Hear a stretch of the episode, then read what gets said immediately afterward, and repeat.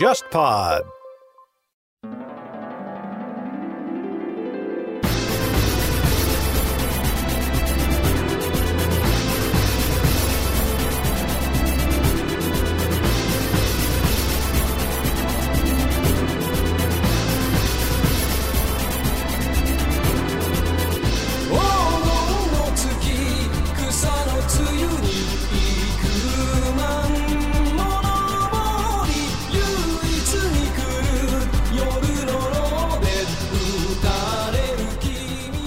当时黄晓明和另外一个主持人，然后让张雨绮他们那一组去再给观众去表演一个眼神杀，然后张雨绮这个时候就让黄晓明走到那个镜头前，然后让他蹲下，然后说平身，他就完全很巧妙的规避了黄晓明的这样一种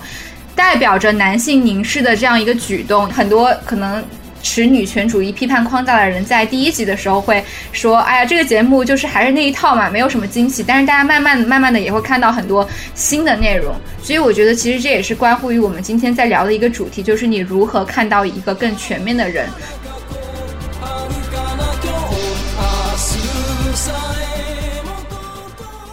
你在看这个定义访谈的时候，你就会发现他问这些姐姐的这些问题有一个非常核心的。逻辑就是去问出姐姐们对成功的定义，会比较直接的，就是说，一个是展示出这些姐姐她各自的性格，另外一个是会有一些公共性出来，通过这个节目能够带去更多的这种公共性的面向，不管说从这个明星对于事业、对于感情、对于包括比如说像这种姐妹情、对于童年经历，通过这样的一群获得非常高度关注的人，然后有一个更大众的呈现。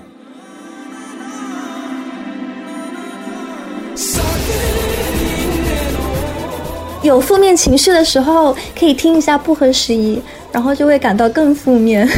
本来只是对自己的生活感到负面，听完会觉得对这个世界都负面了。帮你上升到公共性的负面、结构性负面、个体的绝望上升到结构性和系统性。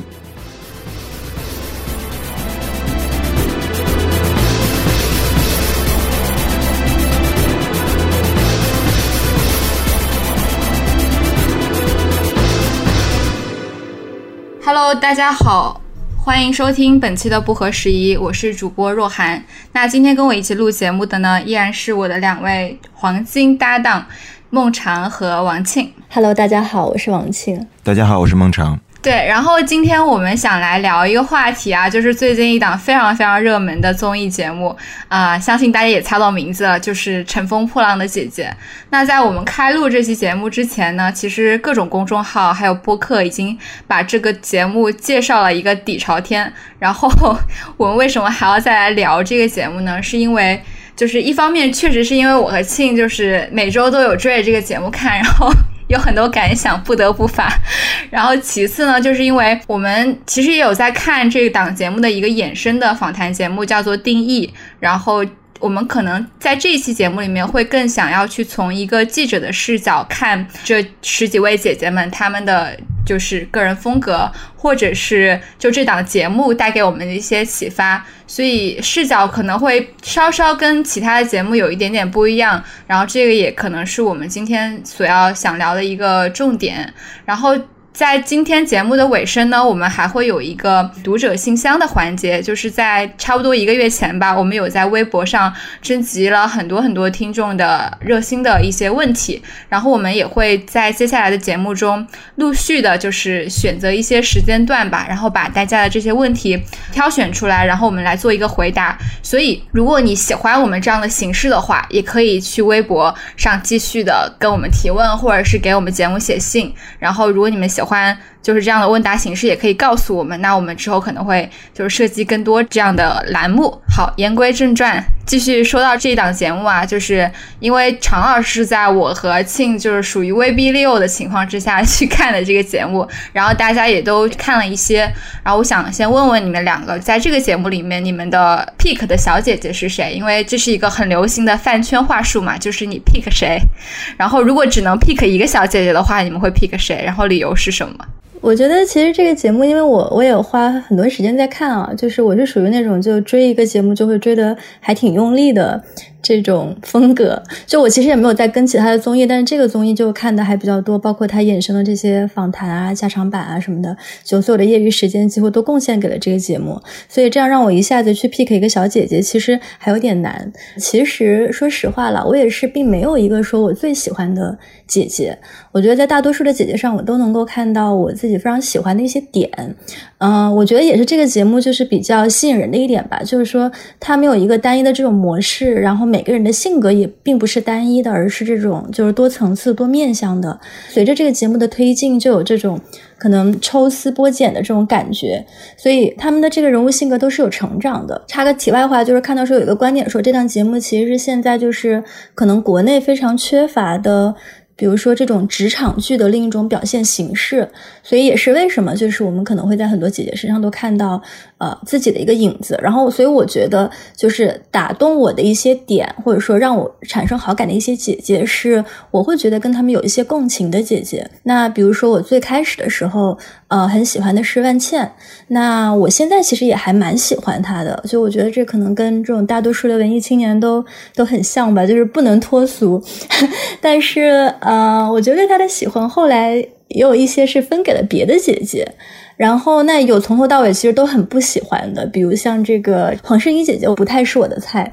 那也有这种就是可能改观比较大的几个姐姐，就有点类似于说这种就是路人转粉型的吧，比如说像这个大家最近聊的比较多的阿朵，那她非常有这种成熟女性的，然后这种成熟的艺术家的呃艺术魅力和人格魅力。然后包括像这个呃黄龄，然后在看了这个他的舞台表演之后，我去看了他的浴室音乐会，所以就能感觉到说他真的是那种特别热爱舞台和唱歌的这样的一个艺人。那然后还有啊张含韵，那张含韵大家可能之前对她的印象还是这种酸酸甜甜，但是这次的这个演出，包括她后来呃参加的那个定义的访谈，就看了之后，你大概能明白说她这些年来经历了什么，所以也会感到就是更惊艳吧，对她的一些舞台表现。然后还有比如说像这个李斯丹妮，那纯粹就是因为我觉得就是李斯丹妮真的是太可爱了。然后，所以我就 就我比较喜欢这种，就是稍微有一点就真性情流露的，然后性格中可能有比较多的面相，然后有复杂性、有张力的。就我不太喜欢这种太平的。然后这个我们可以后面细讲。我最喜欢的就是本能第一反应还是张雨绮这样的，嗯，姐姐。但是万茜，就是对。长得也很美，你应该这么说，就是当然特别符合直男的这个本能审美。其实这个很有意思，就是张雨绮的外观，前一段时间还有一个帖子是说，十年过去了，就是虎扑直男的这个 pick 还是贾静雯，还有高圆圆，就是没有变过，他们的排名在前五名上下，所以说是蛮典型的。我觉得张雨绮肯定外形是一个，但是还是她的性格了。我之前对她的了解其实比较模板化，就是大家都看到她那些新闻。爆踹车门，然后特别彪的一个女性，但是就觉得说很有个性，或者说这是否是她这个人设的一部分？但是你看她节目中，她就是这么一个大大咧咧的样子，所以说我觉得还蛮喜欢的。呃，万茜我觉得也很喜欢，但是我感觉她有点她那个疏离感，可能是很多人喜欢的点，就是分寸感吧。这个我们待会儿可以细聊，就是说其实这些年大家喜欢的这些人。中其实有一种共性在，就这些年被大家真正在谈论和喜欢的人中间有一些共性，我自己总结的一些点，就是万茜当然也喜欢，但我感觉她有点冷，她应该很讨厌我这样的，所以说我觉得张雨绮是这个解味十足对我来说，其他的伊能静我是属于就是粉转黑，不是路转黑，就是我可能看这节目之前还觉得她情商蛮高的，挺棒的，但看的过程中觉得说。那他的这观念体系跟现在其实大家都已经体认的这些进步化有些冲突。那我其实一直不喜欢的，并且看完节目也没有这个平反的，就是像沈梦辰还有这个黄圣依。嗯，那他们两个特点，我觉得在我看来是非常一致的，就是平，就是你可以看到他们的表现、行为、肢体语言以及语言风格都是我不知道怎么描述，就是性别特征特别明显，就他时刻意识到。她的这个我是个女性的那一点，所以说那这样一点，其实我感觉大胆猜测，就是你其实是被规训的比较狠，但是呢，同时就缺少一些张力。就刚才庆说的这些张，就特别平，他们就是大家会说的哇，女神就是国民校花，就这种风格的。但是你你不知道她是谁，但你去了综艺之后，其实是你把你的这个扁平的东西立体起来最好的机会。就所谓的网络用语很不好，说洗白或什么的，但其实是你很好的丰富丰满你自己的这个人设的一个好机会。但我感觉，我个人认为。他们也没有抓住这个机会，但可能我看的期数还不够。我要强调一下，就是我目前只看了这可能三期，没有看完。当然，我把定义都给看了。常老师刚刚说到，作为直男喜欢张雨绮这样的外表，然后我就会想到，哎，那虎扑之前为啥从来没有让张雨绮上榜过？哎，对，这个我觉得很有意思。然后我就想到他在接受定义采访的时候，性格嘛，对，这个是很有意思的一个话题。因为他在接受定义采访的时候，其实当时就是易立竞有问到他说，就是你在原来的那个问答我有点忘记了，但是大意就是张雨绮觉得他其实，在。两性关系当中，他是对方不那么容易就是能够 hold 住的一个人，因为男生可能更喜欢掌控感，所以可能跟我们大家认知的不一样，就觉得与其又聪明，然后又很美，应该是非常非常抢手的一个，就至少很多人会欣赏和喜欢他。但是其实他自己说他的经历其实并不是这样子的。然后我觉得这个点还是挺。挺让我就觉得挺有意思的吧，至少是那天看到一个文章，也是就讲到说张雨绮的这种特色吧，就是她她有一个就是说很虎的一个特色。虎就是老虎的虎，就是性格上，包括这种，呃，为人处事上就特别干净利落的一个这种大女人的形象。然后这种形象其实早年可能在早个，比如说十几二十年，呃，中国的女星中也会有，比如说像像这个巩俐啊、刘晓庆呀、呃陈冲呀这样的一些形象。但是这些年来好像就。越来越少了，所以我觉得这个也可以回应到刚才常老师讲的，就是说可能我们这些年喜欢的这种明星，他有一个这种趋势上是是有一个改变的。没错。然后虽然我刚刚设计了这样一个比较坑爹的问题，就是让大家选一个，但其实我自己也是很难选出来的。呃，不过不过有一点我是必须得提的，就是其实我。从头到现在吧，虽然阿朵被淘汰了，但我还是一直挺挺喜欢她呈现出来的那种感觉的。是因为首先，就我当时在看这个节目的头几集的时候，我我当然觉得这个节目还是有一些有一些点是我不那么喜欢的，就是每一个女星、女明星、女艺人，在台上的时候，她展现的还是非常胶原蛋白的那一面嘛。比如说伊能静，比如说黄圣依，就是虽然。还有钟丽缇，就虽然他们已经四五十岁、五六十岁，可是，在舞台上呈现的形象还是必须是完全看不出年龄的，然后身材还必须是像年轻的女孩一样火辣的。就那种感觉，其实是会让我作为一个女性很有压迫感，因为我觉得，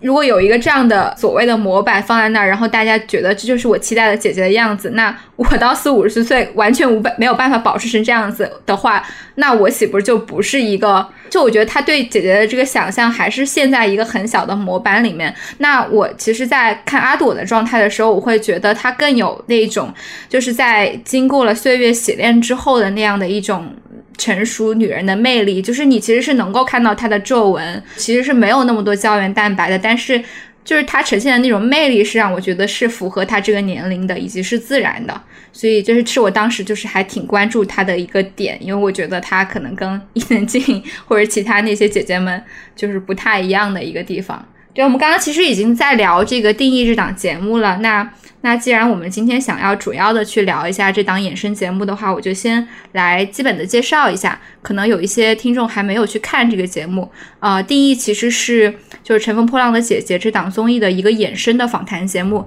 它的主持人呢，也是一个相当资深的，就是记者吧，叫做易立竞。早年间，他是随着一档啊比较严肃的呃就是人物杂志。呃，叫做《南方人物周刊》创刊的时候，他就在那边做记者，然后做了可能有将近十年的记者，然后后来转做视频的访谈记者，所以他其实背景是一个相当资深以及深度的一个人物访谈记者，所以在他的采访风格当中，我们也可以看到，就是他跟一些娱乐采访记者不同的地方，这个我们之后也会细说一下。然后我，嗯。因为我和庆之前都算是采访过一些人，就是做过一些人物访谈，所以我不知道就是庆，就是你有没有感受到一些，就是在这档节目中，易立竞他所体现出来的他个人的很鲜明的访谈特点。其实易立竞他想做的这种访谈节目啊，有这么就是有这么几个层次，就是他其实是一个从这种就是传统意义上的文字的人物特稿记者，然后深度记者转来做了一个综艺类的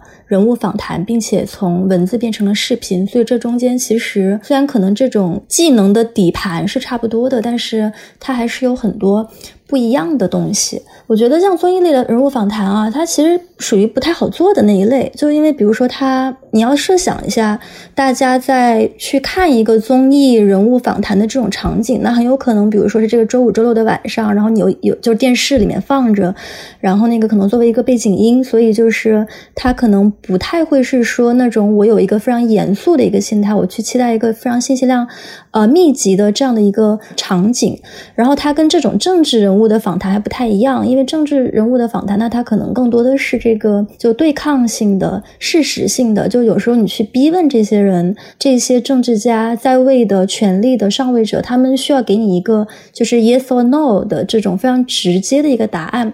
但是综艺的人物访谈就其实不太具有这样的一个特色，所以我会觉得它其实有点卡在，就是说一个你你首先得承认它的娱乐性，但是呢你又不想把它做的跟这种比如说日常的综艺节目那么平那么泛娱乐化，所以我会觉得就是易立竞他的所有的这些访谈节目其实都有一个特点，我感觉他在。做这一类综艺人物访谈的时候，他想做的一件事，其实是去挖掘就是娱乐人物身上的公共性。人物类的访谈，其实。特别是视频啊，它有一个这种，我觉得它有这种就是内在的张力在，就是说大家希望能够既舒服，然后又好看。那舒服呢，大概是指就是说会去看这个节目的人，大多数都是这个节目的粉丝，所以这个节目里面的张力不能太过，过了就会让人觉得不舒服，让人觉得紧张。那比如说像伊丽静她这次呃做的这个定义系列里面就。被批评的比较多的，其实是他采访万茜的那一期，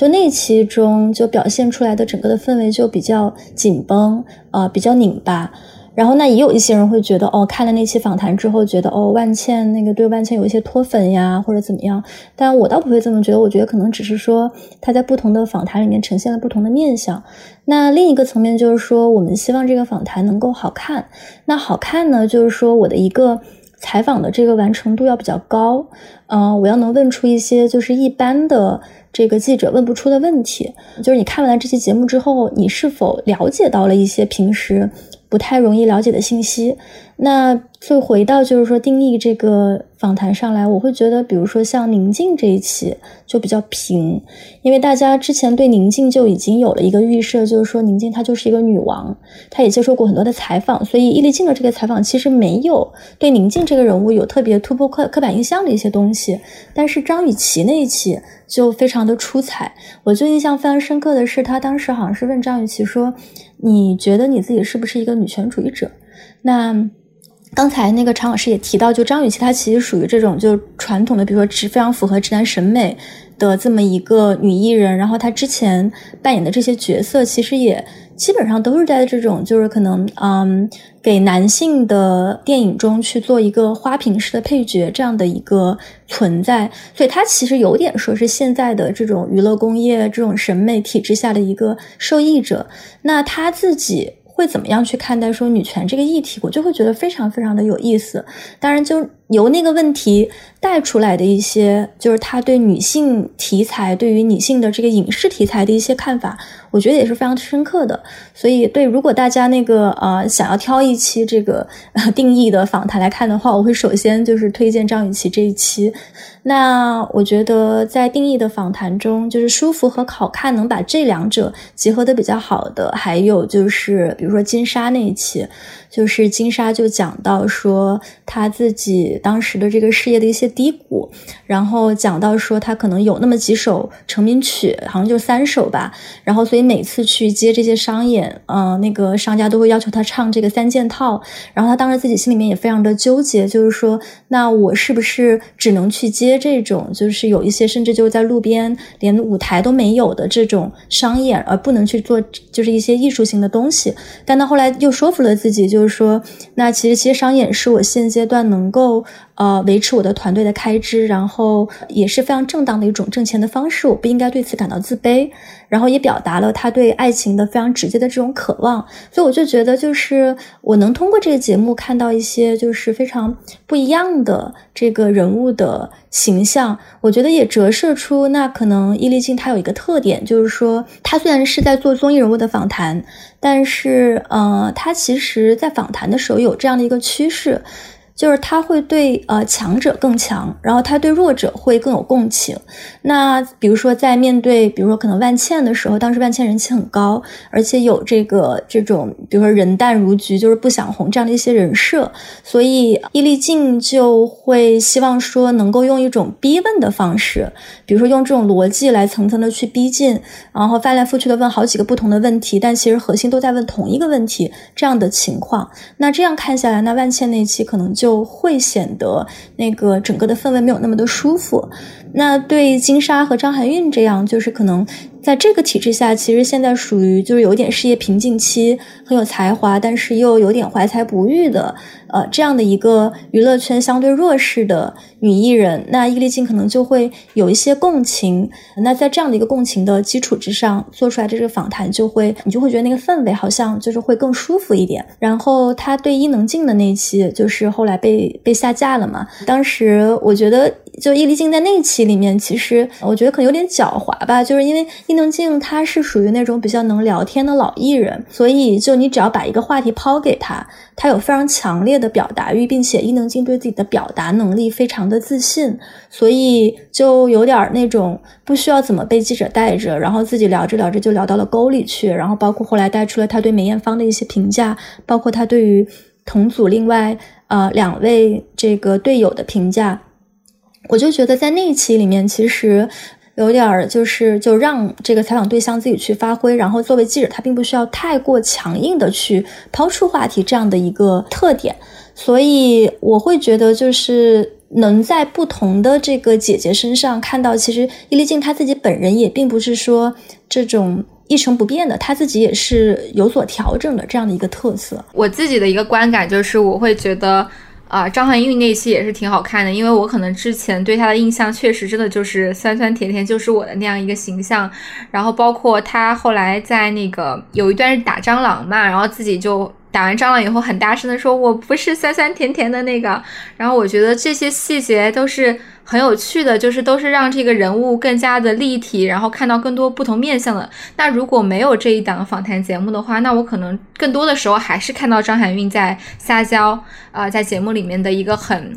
就是很奶里奶气的状态。啊，当然他有他很努力的部分啊，就是哪怕是在真人秀里面也有体现，但是确实没有像说这样一档访访谈节目这样子去啊强化他这样子一个立体的形象，所以我是觉得这档节目跟这个真人秀节目做的补充是非常非常成功的。我自己因为也作为一个之前采访过一些大大小小的，可能有有创业家，也有一些之前我也在南方人物周刊实习，然后也跟着一些老师采访过一些明星。然后我特别佩服伊丽静的一点呢，是我觉得她有那样的一个气场或者是张力，她敢于直接的去问问题，就因为她很多的问题都是非常的冒犯式的。那我知道，我觉得我有时候作为一个访谈者，我是特别害怕场子尴尬的，因为之前我记得大家会讨论说有一个方法，你让你的访谈对象说更多，就是在他说完话的时候，你不要急着去接话，要留下那么。几分钟或者是十几秒的时间，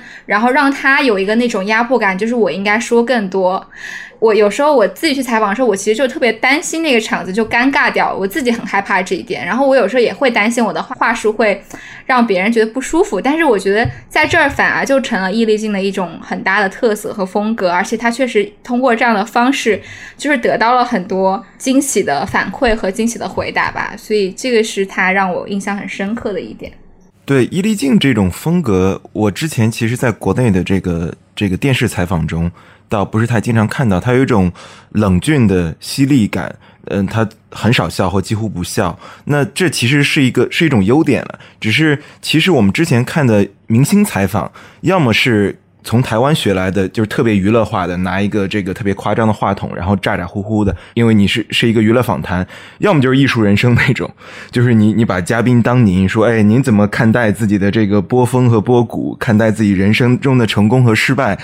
就是你感觉他采访的时候，对面都是德高望重的，那其实就没有人把艺人拉到一个平的。那我之前其实看到这些采访中处理的比较好的，也是比如说窦文涛，嗯，比如说小 S 这样的，他们其实是真正懂这个度分寸感的。就是说，其实有些时候你在提问，尤其是这些明星，他本来就有无数的光环，那你跟他对话的时候稍微带一点冒犯感，其实是才是恰到好处的。于是你才能看到一些真实的互动，因为他们有太多的。呃，人设和光环的加持了。那么之前看到比较自然的就是窦文涛、小 S，但是伊丽静跟他们的风格还不是太一样。他是明显又是高度严肃的那种，但同他跟明星。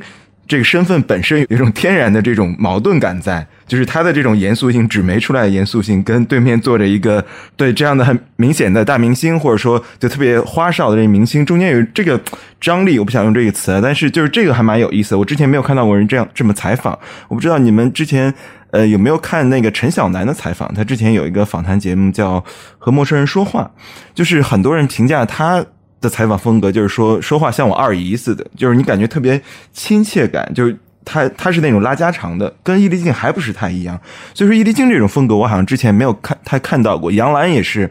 跟陈晓南有点像，就是严肃、呃理性、知性，但是他还是会微笑的，还是说这个呃善解人意的。但是易立竞这种就是冷峻，我跟你不熟，我就快速的发问，我觉得还蛮有意思的。那也跟近些年的趋势就是说。大家看了太多的这种公共表达里面的八股语言，就电视上，电视其实是更是重灾区。就我们看了太多这种样板式的、模板式的语言和对话，你都知道那不是你日常生活中跟朋友或在菜场上对话的风格。于是大家被投喂了太多这种特别没意思的、装腔捏调的这种对话。于是，但凡有这种真的真实的对话，还会觉得还蛮眼前一亮的。我觉得蛮好的。我看了几集，嗯。这个我看的时候还蛮为这个许志远鸣不平的，就是说他明明也是一个打破了传统样板和这种表演式提问的呃电视访谈者，但是就是被踩在地下摩擦，被黑的特别狠，所以说我觉得没有啦。我觉得现在也越来越多人接受许知远式的采访风格了吧？而且其实我我自己会觉得易立竞和许知远是有相似之处的。然后易立竞其实有时候我看那他的节目会开弹幕嘛，然后就会发现有一些观众是真的。不太能接受他这种风格的，就当然对他的槽点其实就是我们刚才觉得是优点的地方，就是觉得他太冷峻了。跟我们 idol 聊天这么不开心吗？就大家会有这样的感觉嘛？但久而久之呢，就是就真的是成为他个人风格。所以有时候易立竞突然在节目里面笑了一下，然后就会有很多听众留言说啊，主持人居然笑了。说明我们家爱豆回答的挺好，我们家爱豆还是挺有魅力的，所以我就觉得这个张力，我觉得这个张力很有意思。就最后变成了，当易立竞笑了的时候，这个问题回答的还不错。然后大部分时间，易立竞都是一个没有感情的机器。然后他就是对这种疏离感是，我觉得是很独特的。对，我觉得可以这里接着讲一点，就是因为我们也都有过这种人人物采访的经历嘛。我觉得那嗯，其实去做这种人物专访的时候，一个很重要的这个维度是说，访谈者到底需不需要在场？其实作为一个采访者，特别是当你去采访一些这个上位者的时候，很多人其实是会，比如说讲一点自己的经历，以去求得共情，因为对方不了解你。然后，如果比如说是像鲁豫这种访谈，那鲁豫他不需要去介绍自己，那他可能就更多的是跟这些明星是一个平等的关系。但易立竞的这种采访，其实肯定还是会有这种权力关系在的。就是说，易立竞他虽然在人物记者中是。可能已经算是现在做到这个行业顶层的一个职业形象，但是他跟这种演艺圈的这种红人比起来，他去采访的时候，其实还是，比如说我就会想象到肯定会是易立竞去配合这些明星的档期，而不是这些明星来配合易立竞的档期。那么，嗯，你看易立竞的访谈就会发现，他非常非常少的会聊到自己，他从来不会说，哎，我觉得。或者说怎么怎么样，他一般会说，哎，观众觉得怎么怎么样，然后你怎么看？他也不会说，那我经历过什么事情，我从一个女性的角度，我可能会这么看问题，我不知道你是不是也会这么去看问题。就他不会用这样的一个方式，呃，所以他其实是属于那种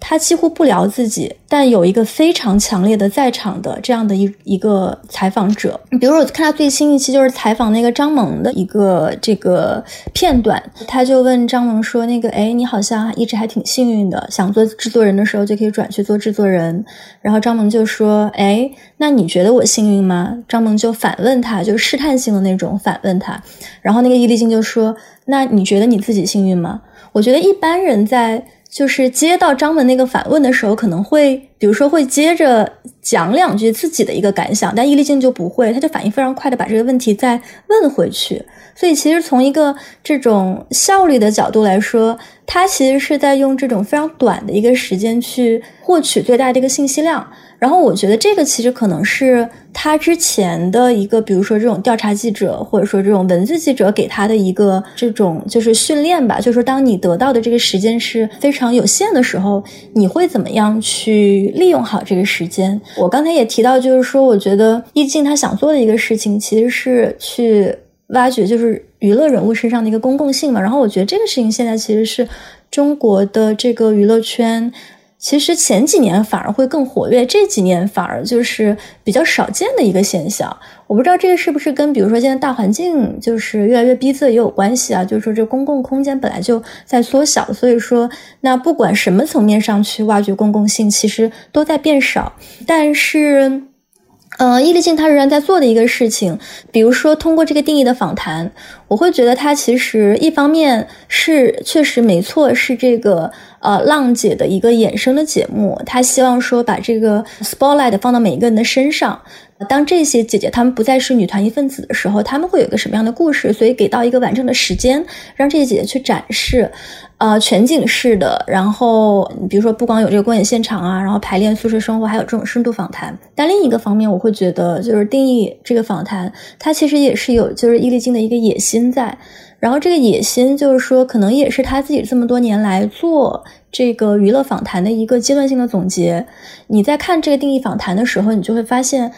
他问这些姐姐的这些问题有一个非常核心的这个逻辑，一个非常核心的目标，就是去问出姐姐们对成功的定义。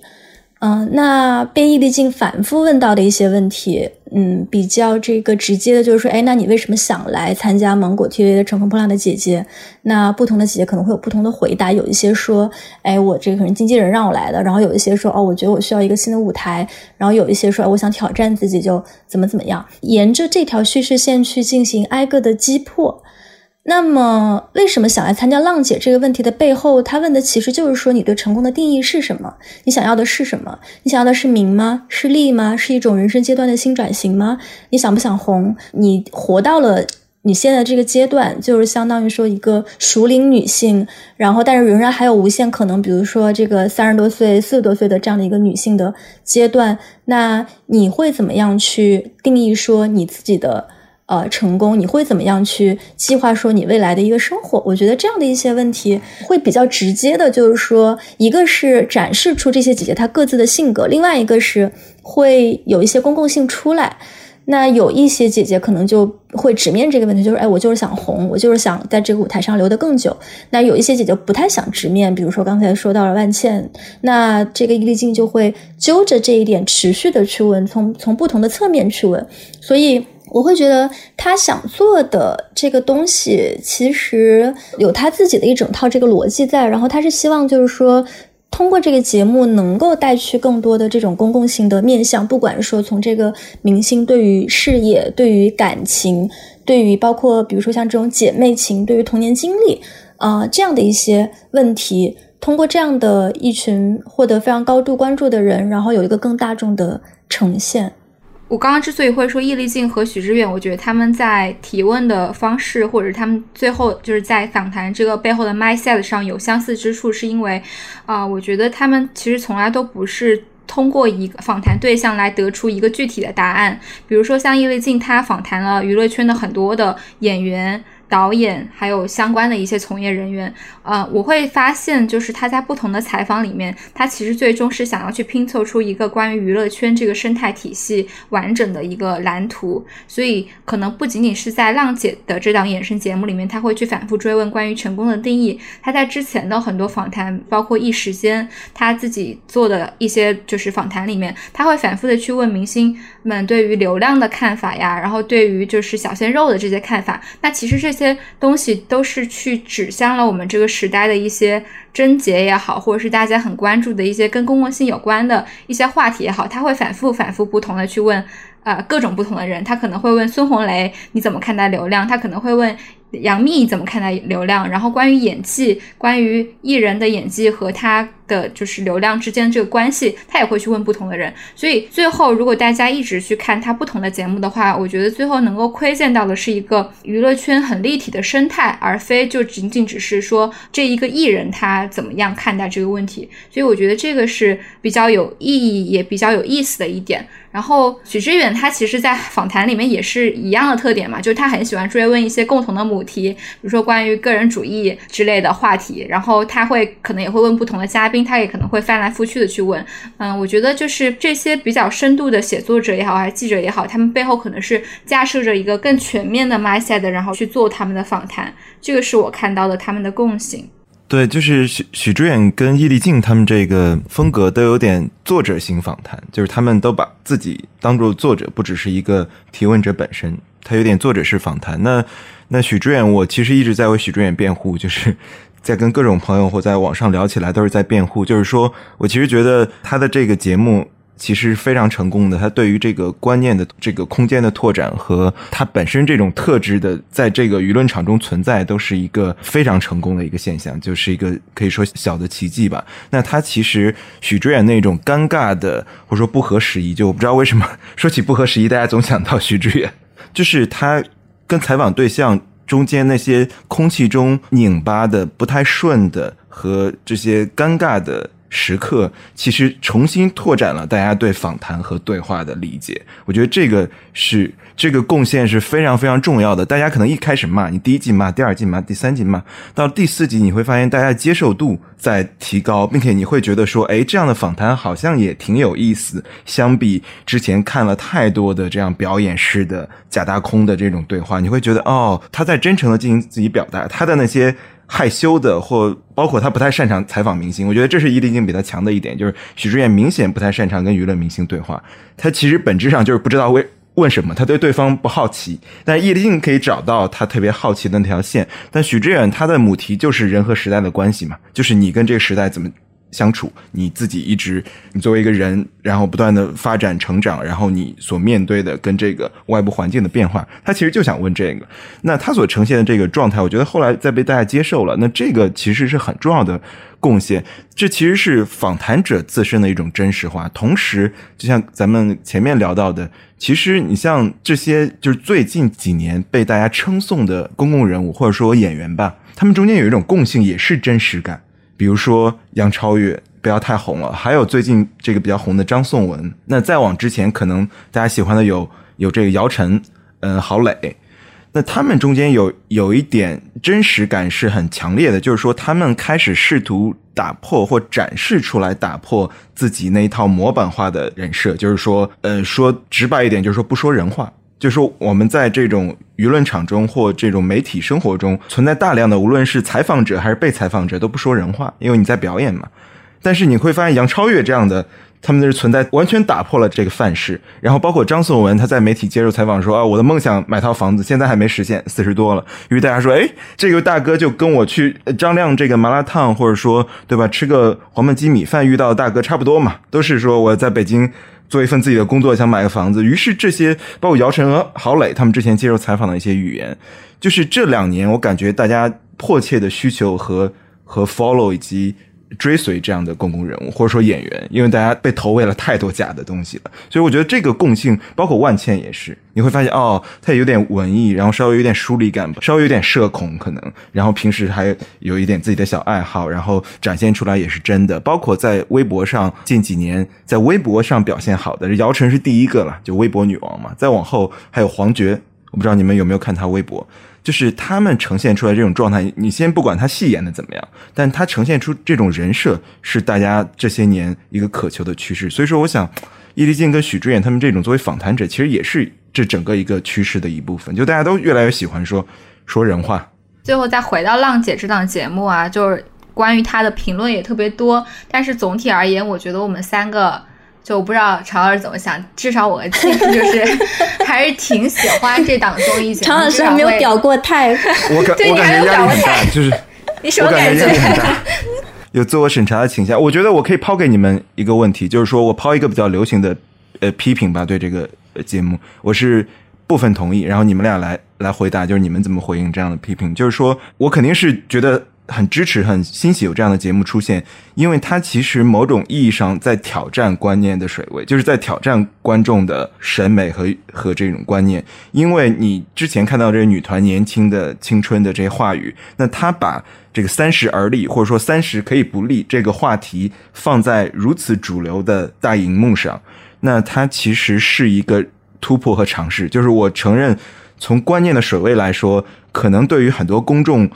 他们最大公约数的理解就在这里。这就是我们这个社会相对比较主流，或者说部分主流的一个观念水平了。对于性别也好，对于年龄也好，对于成功失败也好，那甚至还有些不接受，觉得这个可能太进步，太。太这个革新性了，那但是呢，你可以看到它呈现的这个，无论是说，哎，我三十多了，我还要要怎么样，我还要追求变化。那同时还有这个白冰，我记得接受采访的时候，他说啊，我是一个离婚的这个单身妈妈，带着一个小男孩。那这些不同女性，不管她是刚过三十岁，还是说四十多岁、五十多岁，呈现出不同的生命状态，这种接受度，我觉得是提高了观念的水位，那很重要。当然，与此同时，我们都承认。嗯，他仍然没有完全摆脱说，对吧？你入场先有个口红，然后大家见面都说，哎，你好瘦，最近他身材特别好。然后他就是男性凝视的这一套还是存在的，但是我觉得这个没有完美的节目，所以说我觉得我们现在有个就是舆论场上有个倾向，就是说你要么大爱，要么特别恨。我觉得可能有一些中间地带，就是我会看一些期，然后我也有兴趣了解，那同时我也觉得也有些问题，同时有些非常积极的方面，包括。我觉得很值得提的就是伊能静被黑的那一期，就是他接受采访嘛。然后他其实说的一个点，跟前段时间一个特别热议的关于这个杨丽萍的一个，就是说好像有网友说杨丽萍事业特别成功，但就是没有结婚，没有小孩，于是特别失败。于是后来有人说，就有些人在骂嘛，说你这个你这个言论就是简直是上个世纪的。但是这时候有一个男性大 V 站出来为。杨丽萍辩护加引号的辩辩护，说人家杨丽萍虽然没有结婚，没有生小孩，但是人家事业是成功的。你们没有没有生孩子的时候去干嘛了？就这么一种非常社达的语言，就好像女性要极致的这种社会意义上的成功，才能打破她要结婚生育的这套这套模板。那伊能静其实也说出了这一点，她说这个梅艳芳对吧？再厉害，在这个世界上成功还是不幸福的嘛？人生这个先有爱，再有些别的。那这个我会发现反转特别大，就反扑特别大，在在网上，就大家都不再搬硬这一套了。我觉得这也是很好的进步。一方面来说，那大环境下，你当然还是要对这个东西保有一个持续性的警示和批判。然后，我觉得其实，在浪姐这个节目刚出来的时候，已经有过不少的评论在讲这些事情。特别是刚才你们也提到了，就说第一期里面那个女明星互相打招呼，还是就是推崇肤白貌美这一套。但是另一方面，我觉得在看浪姐的时候，其实。呃，我会觉得很多批评可能犯的另外一个错误啊，就是说可能有点过于的用这个进步的话语去套，然后而忽略了就是说浪姐她真正能呈现出来的一些新东西。这个我们之前在群里面也有聊过，就是说，就是说，我觉得你在看浪姐的时候，你首先要承认它的娱乐性，就是你首先要承认，或者说你首先要承认这种娱乐性的合法性。我觉得很多这种，比如说写这种综艺批评或文化批评的这种作者，可能会有一种倾向，就是觉得那看这种综艺节目的时候，我要居高临下的去看，我不去跟他产生共情，我带着我我既有的一套这个理论的框架去把它当成一个批判的对象，就最后会出来的一个效果就是说。呃，就可能你不会被他的一些，比如说这种幻象所迷倒，有打引号的幻象，那你可能也不会就是说真的去理解说观众为什么能跟他有共情，进而会有一点这种会觉得就是不是特别能批判到点子上吧？就刚才提到的这些，比如说现在社会上男性凝视、规训的这些东西，确实都存在。但是我觉得，如果对浪姐的批评只局限于说，我们一谈到浪姐就只有男性凝视，我们一谈到浪姐就只有消费主义，然后一谈到浪姐，我们就把这一套标签往上套，这个事情本身也是一个值得警惕的事。然后我讲一点我非常喜欢浪姐的这个原因吧，就是我觉得虽然就是她当然是一个就是有一个脚本的，我觉得浪姐呃非常吸引我的一点是说，她其实相当于是在一个这种既定的一个框架下，在一些就是很多的这种约束的条件下去创造出了一些新的东西。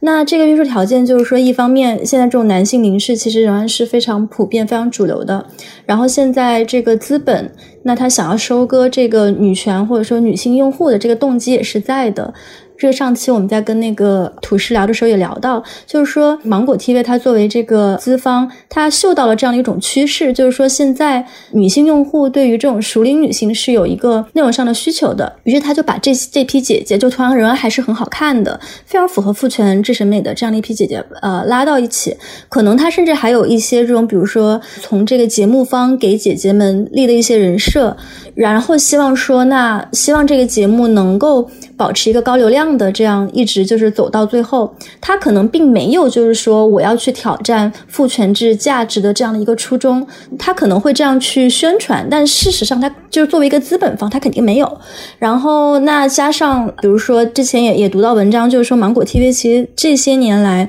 他们现在想要对标的这个竞争对手，已经不再是比如说什么江苏卫视、浙江卫视这样一些卫视频道，而是爱优腾这样的互联网平台。所以它其实也在就是说有一个转型的过程中，从一个这种体制内或者说半体制的这样的一个。定位中，然后变得就是说更加的互联网化，所以我觉得浪姐这个节目，它其实是在就是芒果 TV 它自身的一个转型中出现的一个产物。所以在这个过程中，它首先要尊重的肯定还是资本运营的一个逻辑。但是这个节目它之所以后来能有这么多新的东西，其实还是因为我觉得他邀请来的这三十个呃姐姐，她们本身自带的这种魅力，然后这种魅力。嗯，有就是说，他们因为比如说比较符合现在的这种成功的职业路径而取得的这种成就，所以他们现在是一个成名的女星。呃，但是也有就是说，他们作为一个人的魅力，然后这些魅力是非常参差不齐的，是这种怎么讲，就是百花争艳似的。然后。呃，这样的一个结合就会出现一种张力，那就是呃，一方面虽然芒果 TV 还是有这样的一个脚本在，然后他们也在比如说去遵守这样的一些规则，那包括像女团的这个赛制，就为什么很多人说，那我都成名的女星了，你为什么不追求更个性一点的表达？你为什么会想要去跳女团？这是另一个问题，就是说，那他们其实就是说这种已有游戏规则的一个既得利益者，我们不去回避这件事。但是，另外就是他们自身的这种魅力和个性，又并不是就是节目组。可以去干预，或者说去收编、去控制的，所以你会看到，就是说，可能在就有有很多这种，比如说脚本之外的东西，然后包括后来大家就是觉得很有共情的一些，像这种 sisterhood 这种女性之间的情谊。然后我印象特别深的，就比如说像这个阿朵对袁咏琳这种，就是我是前辈，然后我愿意我被淘汰，但是你需要更勇敢的去乘风破浪，去追求你自己的事业。然后这样的一些事情，其实会让很多的。呃，受众会觉得说，这就是生活中可能会真实出现的一种场景。这些女性在一起，当然有竞争，当然有彼此的这种小心思，然后当然也有就是说，呃，她们自己可能就自身的一些弱点和外在的这种情势加在一起，她们有很多的约束条件。但是另一方面，我觉得这才是就是成人之间的情谊，就是成年女性、熟龄女性之间的情谊。它并不是说那种非黑即白的哦，就两个人甜腻在一起，然后这种就什么 best friend forever，就不太是那种。就你在成年之后遇到的大多数的这种跟人之间的关系，可能都是这样一种夹杂着呃竞争，但又夹杂着互相欣赏，又夹杂着这种自身可能需要呃变得更好的一种呃愿望，但是又有这种与人。呃，需要去连接的需求，就是所有这些东西放在一起。我觉得这个节目，它其实可能是他这个节目在刚开始做的时候也并没有想到的这样的一些化学反应。所以这个东西出来之后，就会呃，我觉得是会能让观众感到共情的。然后我觉得是因为这一点，所以对不好意思，这一期我一直在好像为浪姐辩护的一个 姿态，挺好，挺好，我被说服了，我被说服了，嗯嗯。对，我明白这个，就是本身那个模板是固定的，但是其实这节目呈现出来这种冲撞出来的东西是流动的，于是它很多也不在节目组的初心和预设之内，它会有一些新的东西冒出来，我这个节目会生长出来一些东西，我我接受了这个说法，觉得非常准确，嗯，对，我觉得庆说的其实已经很全面了，我自己想补充的就是一个是确实像节目它本身有一些。颇有槽点的地方，我刚刚也说到了，比如说选来的一些女性，就是还是很刻板化的一个男性凝视下的视角。但是随着节目的演进，其实我们也会看到它的内容是不断在流动的。比如你说男性凝视这个点，有一个在第三期公演的时候，其实有个很有趣的细节，就是当时黄晓明和另外一个主持人，然后让张雨绮他们那一组去再给观众去表演一个眼神杀。然后张雨绮这个时候就让黄晓明走到那个镜头前，然后让他蹲下，然后说平身，他就完全很巧妙的规避了黄晓明的这样一种代表着男性凝视的这样一个举动。因为就是我们都知道，在一些节目中，就是不管是男女主持人都很喜欢让漂亮的女艺人去表演一些东西，比如说大秀火辣身材，比如说跟男嘉宾就是跳贴身热舞这种符合男性。凝视的视角的这样一些举动，但是张雨绮当时那个举动就很让人惊喜吧，所以也也是在那一期节目之后，我就会看到朋友圈有一些声音，就是在说啊张雨绮为什么让人惊喜，所以我就觉得，那你看很多可能。持女权主义批判框架的人在第一集的时候会说：“哎呀，这个节目就是还是那一套嘛，没有什么惊喜。”但是大家慢慢慢慢的也会看到很多新的内容，所以我觉得其实这也是关乎于我们今天在聊的一个主题，就是你如何看到一个更全面的人。那在这个节目中，它有一个节目形式设计的很巧妙，就是它并不是把公演舞台作为一个节目的主体。其实我们看到了，可能百分之六十七十的内容是他们在公演之后，就是舞台幕后的内容。所以，尽管这些姐姐她们是很美，然后是收割了很多社会资源，但同时我也看到，比如说像王菲菲这种，她可能先天条件已经很不错的人，她即使是这样，她也是练舞练得非常辛苦，在睡觉前，她还在不断的去回忆那些动作。像这些东西，我觉得是已经超脱出了，就是呃，说她们姐姐们已经有很强的资源什么的。我觉得这个。就是他们的这些品质是在这个幕后的这个真人秀里面有一个很全方位的体现的，那也就会让我去更全面的了解到姐姐他们的品质，然后这些品质也确实在某某种程度上就是有打动到我，就我觉得真的非常巧妙，因为我当时就是我也在想我要怎么样去回应这个需求，但他当时那样就非常非常的巧妙，真的非常的巧妙，然后也让我就是非常的钦佩，对对对对，没错。黄晓明这个角色其实就其实还蛮有意思，就是说他的那个设置，我看了第一集之后，那个是他其实就是绅士主义最经典的一个形象，就你需要一个绅士，然后他对所有人都是尊重的、爱护的，甚至保护的，然后。但是虽然即使已经非常小心翼翼。还是被人吐槽，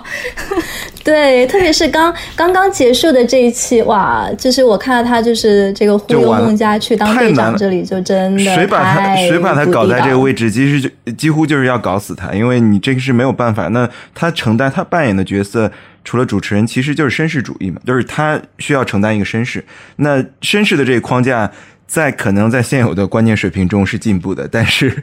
在进步话语中仍然是被批判的，所以说黄晓明怎么说都会就是早晚出雷嘛，没有办法。所以说，对他就是绅士，最典型的绅士，礼貌客气，但是不够，给你开个车门，对吧？我帮你拎个拎个包，就这种典型。嗯，对对，来看，我觉得这个节目完了之后，我现在其实对黄晓明的印象比节目之前要好。我之前对他的印象还是停留在猫开套，主要是之前太差了阶段对。然后他在那个节目中，他会帮助，比如说当那个第一期公演的时候，那个叮当那组遇到问题的时候，然后叮当当时作为一个比较弱势的这种 leader，然后他会想办法说去帮他们进行一个就是问题的一个解决。但是到后面就是后来不是有一期他加入了另外一个那个男主持嘛，那个叫什么来着？就是经常上节目的另外的一个那个综艺组织，两个人搭配在一起的时候就特别尬，所以我觉得，哎，男性在这个节目里面确实弱势一点，对他们自己也更好，就是有更多的 自省的意识。就两个男的在一起，真的就 很容易就很油腻啊。因为张雨绮在上这节目之前，她的外形和她出道的这个路径是很符合这个。男性审美的嘛，因为这个女神嘛，但其实她的性格又很不迎合。于是呢，中间这个冲突性我觉得很有意思。就还有人把她打人的视频剪成一个，就她在剧里面打人跟剧外打人的打男性的这个视频剪在一起，说呵呵，你们看，这就是你们说的女权，就是打男人就是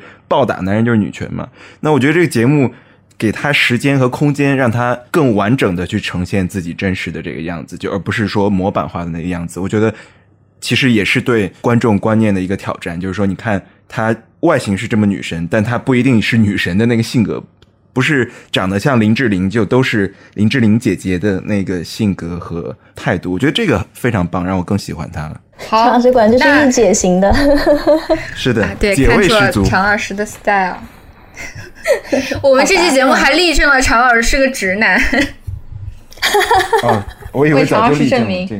每一期都有听众怀疑。好，那那我们接下来进入那个听众的那个信箱环节，好吧？好，好的。呃，这一次就是有挑几个问题，然后第一个问题是，就是有听众留言说，在平时非常努力的摄入知识之后，会感觉到需要一段闲者时间，哦，垃圾时间。你们是怎么样度过这段时间的？闲者时间不是垃圾时间吧？是诗歌和艺术产生的时间。他说的闲着时间，应该就是那种我疯狂工作了或者加班了一段时间之后那种身体被掏空的感觉吧。他应该理解的闲着时间是这个，就指的闲着时间应该是这个，不 是我们理解的那个。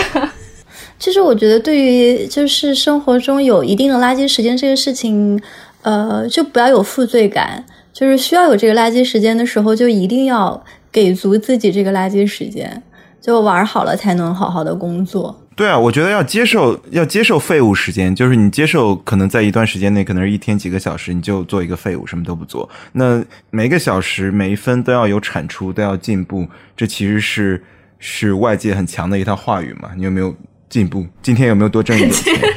有没有多读一本书，多掌握一个道理？我觉得这是成功学的一部分，就是要接受废物时间，这是第一点，就是该废的时候就废了。我也经常就废一天，可能什么都不做。但是你不不做的这一天，其实你。也不是躺着嘛，其实还是做些什么的。我觉得大家可能想问的就是说做些有意义、有用的事情。那还有就是说怎么度过这些时间？我觉得区分，比如说接收资讯，我觉得是的确是需要一些休息。就你可能持续的，无论是跟人社交、发消息，还是说在网络上看消息。但我觉得你自己一个人看看书、看看电影，其实都不是休需要休息的时间。我觉得看书就挺休息的，就你其实处于一个很放松、很饱满的状态，这样。对，我也是这样觉得，就是我不知道你们有没有感觉，有时候经常一些好的想法或好的灵感，就是坐在那儿发呆，或者是在家里，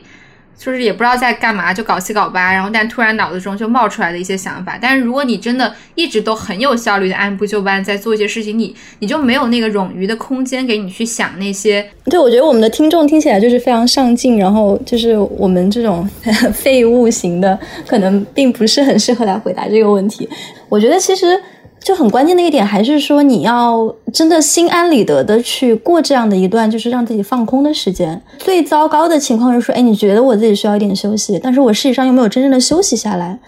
然后这个中间其实会造成特别大的一个能耗，并且就是你会觉得也没有休息好，然后也没有工作好。所以我觉得在可能在去思考这个问题之前，先要为这样的一段时间证明，就它不是垃圾时间。它是你的人的脑子和身体在高强度的工作之后，它就是会需要这么一段时间。你可以把它当做，你可以换一种说法，就是说这是我需要，就是更多，比如说可能呃跟自己相处的时间。我觉得很多其实对像刚刚若涵讲的，就一旦就是说你每天都是这种非常紧密的一个状态，其实它并不利于就是说你真的去感受到说我自己心里面我最需要的一些东西是什么。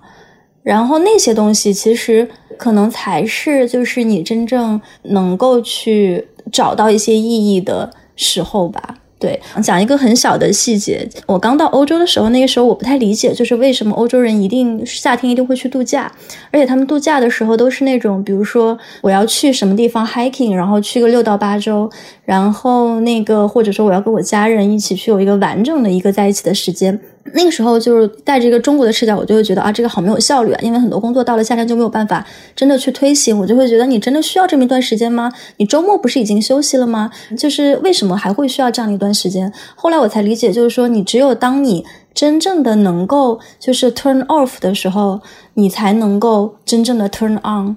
就是如果你没有办法让自己完全的关掉所有的这些。嗯，不管是说觉得要学习更多知识、交更多朋友的呃需求，如果你有你没有办法完全的去把这个频道关掉的话，那么你在你真的就是完全马力全开的时候，这个全开可能也不会是百分之百。而且我觉得有。有心理负担的话，就是会因为那个负担反而耽误更多的工作效率。比如说，你刚刚因为想休息，然后看了两个小时，你觉得有点垃圾的综艺也好，或视频也好，然后结果你在做事情的时候还一直因为这个感到负感负担，其实反而是一种更加不利于效率的事情。所以我觉得，首先是要接受自己有这样的一个需求。然后第二个问题是有点类似啊，就是问我们在创作的过程中有没有拖延症。想知道老师们是怎么处理工作当中负面情绪的呢？那先说拖延症这个问题吧。当然有啊，解决方法就是团队里面要有一个弱汉。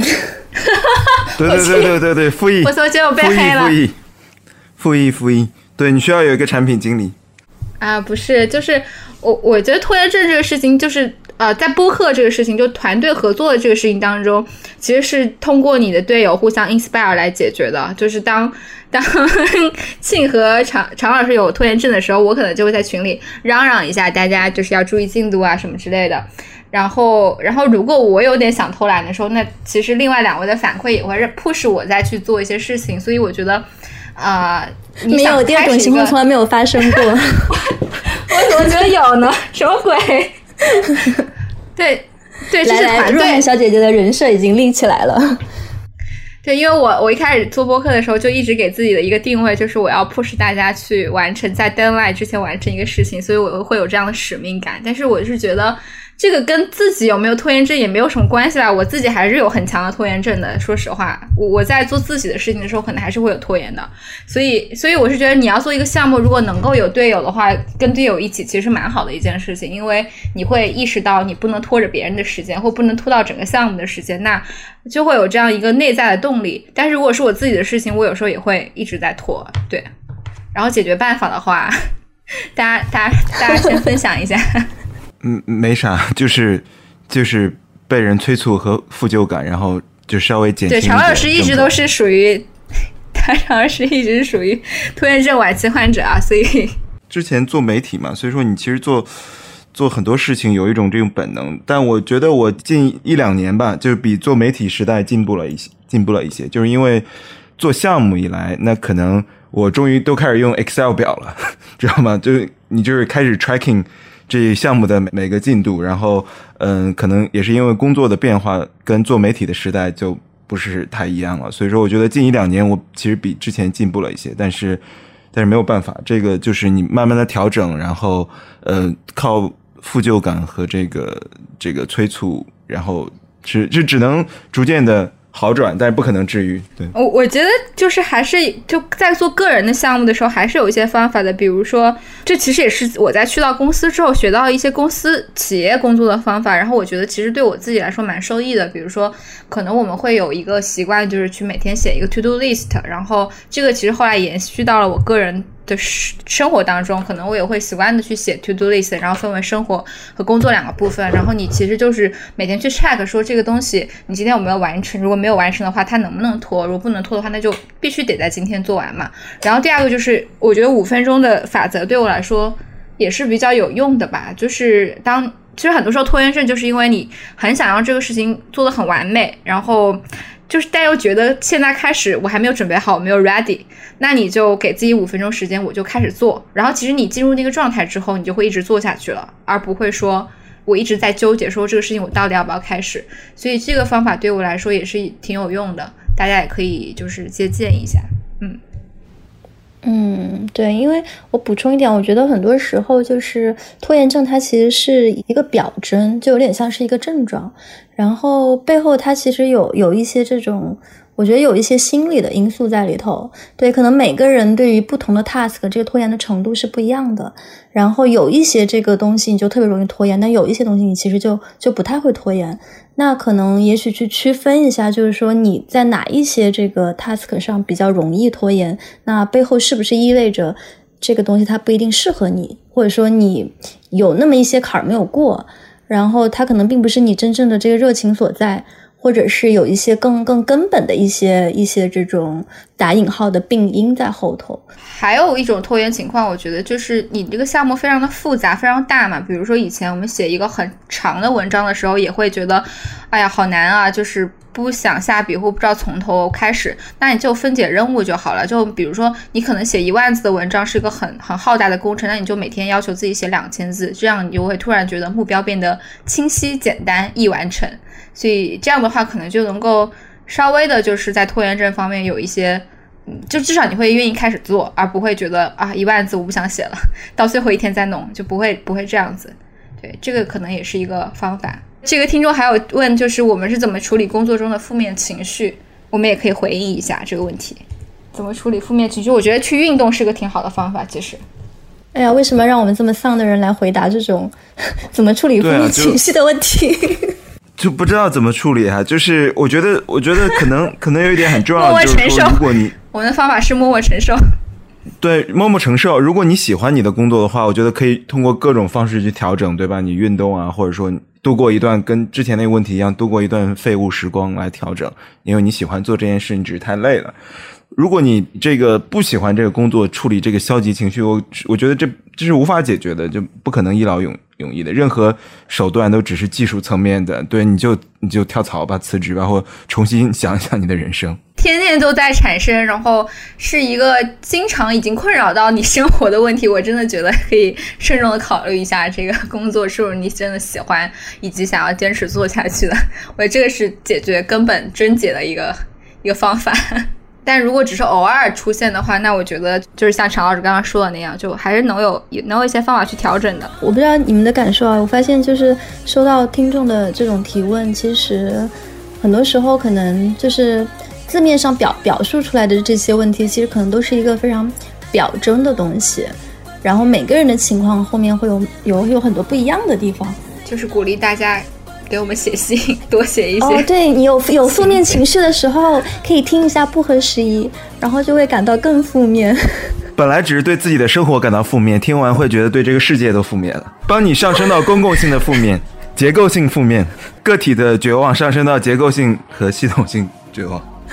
好好，本期好吧，那那个听众来信就这样，就这样垮掉，就这样结束了。